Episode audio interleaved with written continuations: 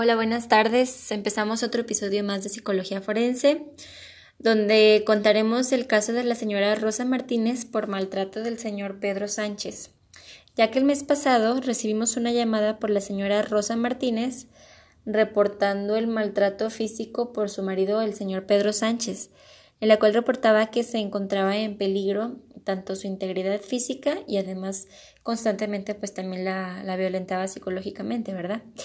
La cual estaba denigrando como mujer y como persona.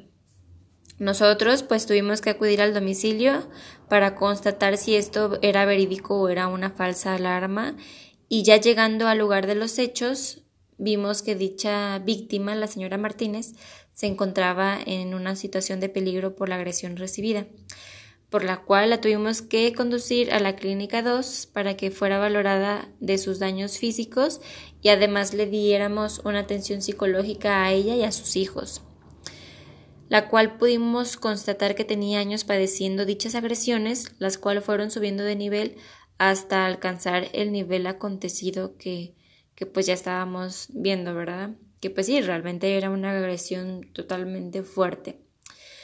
Este, al señor Martínez se le puso una demanda o por obvias razones que se le brindó una sentencia de seis años de cárcel, pues porque las agresiones eran realmente muy profundas y ya eran muy constantes, solo por el simple hecho de su alcoholismo y de su drogadicción. Llegaba la mayor parte del tiempo en estado crítico a, a su domicilio y maltrataba a toda la familia. Y aparte de todo eso, los obligaba a trabajar, porque aparte de todo el señor Sánchez no aportaba dinero debido a sus adicciones.